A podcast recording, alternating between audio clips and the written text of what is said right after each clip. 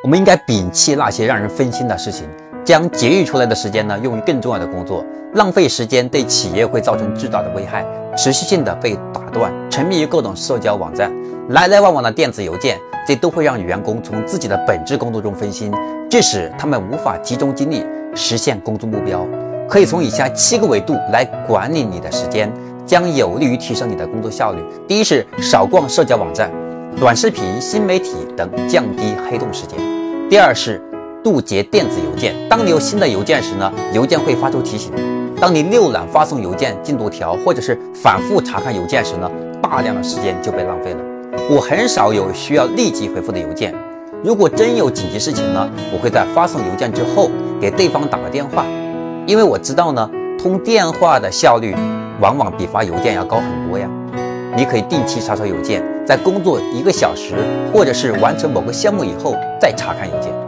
第三个是善用即时通讯工具，在工作中呢，最便捷的满足感莫过于即时通讯工具带来的实时消息。第四个是不接没必要的电话，当电话铃声响起的时候，看看是不是医院或者是孩子的学校或者重要客户打来的。如果不是，尽可能先处理更重要的事情，稍后再来回电话。第五是制定一个合理的计划。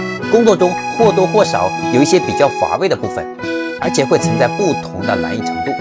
人们往往倾向于先做完简单的工作，这意味着那些复杂的部分呢，很有可能没办法完成。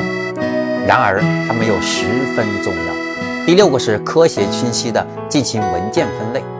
不管是堆满重要客户合同的桌面，还是存储了大量文件的电脑，如果缺乏清晰的归类，在寻找重要文件相关资料时，就会浪费大量宝贵时间。第七是把握零碎时间。